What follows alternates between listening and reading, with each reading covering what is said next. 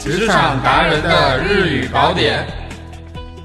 你在日企工作，你有进日企的打算？来收听本节目，学习日语，了解日本相关的招聘信息吧。日本の企業で働いている、将来働いてみたい。そんな皆様必見のこの番組。番組を聞いて日本語を学び、そして日本関連の転職市場を知りましょう。司会は僕、鈴木と、王です。それではまずこちらのコーナーから。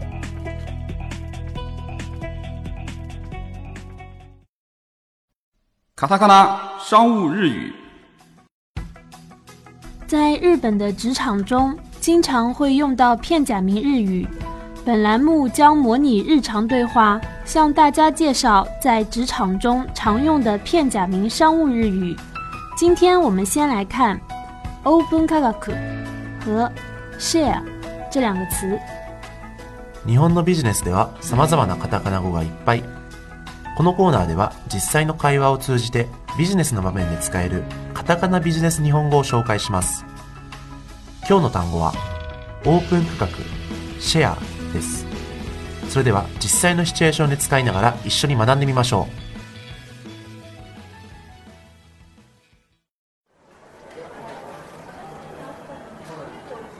う。知ってるうちの取引先の家電メーカーの話。新しい商品が発表されるんだって。そうなんですか？うん。新しい機能がたくさん入ったコーヒーメーカーだってさ。コーヒーを作る機械ですね。ちなみにいくらですか？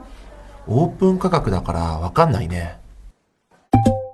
Open 価格是指制造商不定价，而是以零售店自由定价而销售商品。おそらくかなり激しい価格競争になるんじゃないかな。ほら、最近たくさんの企業がコーヒーメーカーを発売してるから、そうですね。シェア獲得に必死なんだろうな。Share 指市場份額。シェアを広げるためにいろんな工夫をしているんでしょうね。他の商品と差別化をしないと生き残れない時代だからね。消費者の見る目もどんどん上がってきてるし、ちなみに鈴木さんだったらどんな工夫をします？例えばコーヒーだけじゃなくてビールも出てくるとか。新しいけどどうなんですか？それ。どう？これで分かったでしょ？オープン価格、シェアですね。もともとどうしてオープン価格っていうのがあるかっていうと、二重価格問題があったんだよ。二重価格って何ですか？例えば、定価1000円ですって言って、実際は最初から500円で販売するつもりでした、みたいな販売方法だね。そうすると、まるでたくさん割引された、すごい安くなったって僕たちが錯覚するでしょ？つまり最初から騙すつもりで二重に値段を設定するってことですね。でも、どこまでが最初から決めてたとか、どこまでが後で決まったって判断しにくいでしょ？それを避けるために最初からオープン価格っていうことにして値段を決めない方法を取る企業が増えたんだね。なるほど。皆様もぜひ明日から使ってみてくださいね。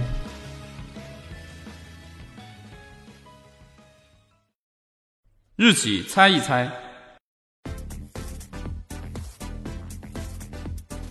本环节将以猜谜的形式介绍日本企业的相关趣闻。今天要介绍的是日本一家连锁餐饮店萨莉亚。王さん、サイゼリヤに行ったことある？ありますよ。中国にもほんとたくさん増えましたよね。安くて美味しいイタリアンとして有名です。じゃあ問題。サイゼリヤってどこの国のレストランでしょう？ーん、アメリカですか？う残念。正解はなんと日本です。え、そうなんですか？萨莉亚于1973年在日本千叶县成立，最开始以让大家用平民的价格享用到意大利料理为经营理念，如今已经发展成为一家业绩辉煌的连锁企业。でもサイゼリヤってほんと安いよね。中国でも一皿10元ぐらいでパスタが食べられるってすっごいことじゃない？そうですね。企業努力があると思います。もともと創業者はとにかくいい素材を使って美味しい料理を作ろうってすごい頑張ってたらしいんだけど全然人が来なかったんだってそこで足りないのは安いって思ってもらうことだって気づいて今の形になったんだよでも、どうしてこんなに安いんでしょうか？いろいろ努力をしてるんだろうけど一つ大事なのは流行を追わないことだってさ。流行を追わないですか？そう。例えば他のレストランだと今旬の食材や話題の食材を使って新しいメニューをどんどん開発してたくさん宣伝を打って客を呼び込もうってするのが普通でしょ？でもサイゼリヤはそういうことをあえてしないようにしているんだってさ。なるほど。新しいメニューを開発や宣伝はお金がかかりますもんね。そう。新しいメニューも次々開発しない。大々的な宣伝もしない。その代わり毎日食べても飽きないメニューを丁寧に作ることで客に安心して通ってもらうようにしてるんだよ毎日来てもらえるようなレストランを目指しているんですね。普通日本のレストランが中国に来るとちょっと値段が高くなったりそういうことが多いんだけどサイゼリヤは逆に安くなってるもんねこれは本当にすごいことだと思うな萨利亚不宣传、不开发新菜品的战略，使得自己在相当长的时间里一直都是深受人们青睐的餐饮店。通过每天吃都吃不腻的固定菜单，不仅大大降低了成本，而且实现了低价销售。如果大家以后遇到了类似这样的趣闻，也可以发送给我们，我们会在下期的节目中介绍。期待你的投稿哦。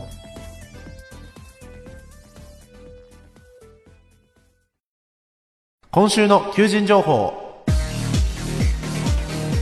第一件，上海某日系貿易会社该公司主要从事电子及电器相关产品的设计、生产、进出口贸易。招聘职位：营业担当。职能描述：既存顧客と新規開発企業訪問提案見積もり提出納品フォロー自社用車にて主要顧客の江蘇省までの出張新規については総経理や他営業者と同行 簡単な貿易事務業務。一部は外務委託中です。职位要求：日本語ビジネスレベル。自動車免許。免許取得後1年以上。製造業の営業経験1年以上。電気部品などの知識のある方。貿易知識のある方なお優先です。工作地点：上海市区。工作时间：上午九点到下午六点。工资范围：七千到八千。待遇福利包括四金以及相关补贴。休假包括国家规定的法定节日。第二件，上海某日资电子电器有限公司。コンピューター家電製品に内蔵されている IC などの半導体製品海外の主要半導体メーカーで たくさんの装置を活躍させています招聘职位：现场工程师。职能描述：半导体制造炉管设备的安装、改造、维修及其他相关工作。半导体制造炉管设备工艺相关的客户对应。半导体设备的售后服务及相关工作。职位要求：本科、 理工科相关专业，无经验尚可，有半导体、LCD 的相关经验者优先。英语和日语要求读写能力，会韩语。三十岁以内。工作地点大连市。工作时间：上午八点半到下午五点半。工资范围：四千到六千。待遇福利包括五险一金以及其他相关补贴。休假包括国家规定的法定节日及其他相关休假。第三件，北京某外資コンサルティング会社設立以来本部がフランスにある世界的に有名なプロアウトソーシングコールキャリアです柔軟的な解決策や協力パターン合理的コストコントロールベテランの業内専門家と管理チームを有しています。招聘职位：日语客服。职能描述：プロジェクトベースでコールセンターの仕事を行いインバウンド中心に問い合わせやクレームの電話対応およびその後の処理の協力をいたします。职位要求：日本語ビジネスレベル。鉛がなく敬語を正しく使えること年齢国籍不問。本科生以上卒業。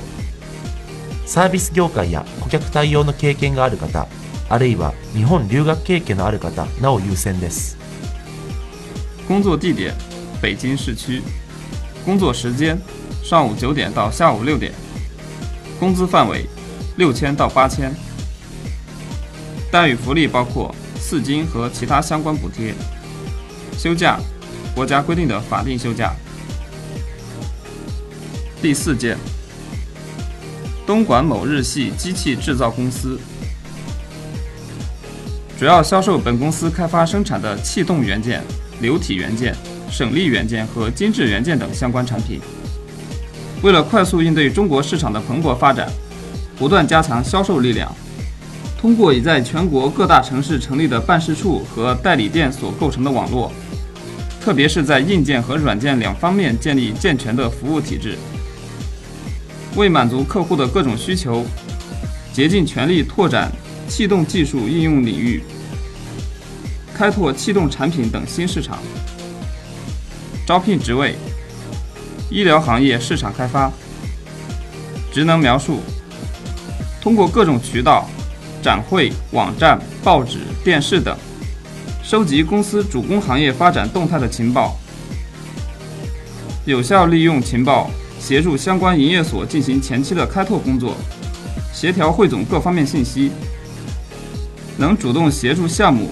涉及的相关营业所对设备厂家进行选型、参与报价、协调交货期，确保订单的取得。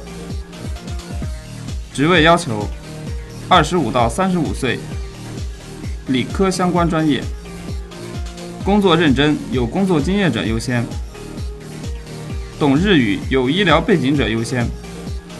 工作地点：广州市，工作时间：上午九点到下午六点。工资范围四千到五千五，待遇福利有四金，休假国家规定的法定休假。今回紹介した求人情報は RGF HR エージェントの公式サイト www.rgf-hragent.com.cn hragent.com.cn www.rgf-hragent.com .com.cn でご覧になりますので、ぜひお越しください。それでは次回の配信をお楽しみに。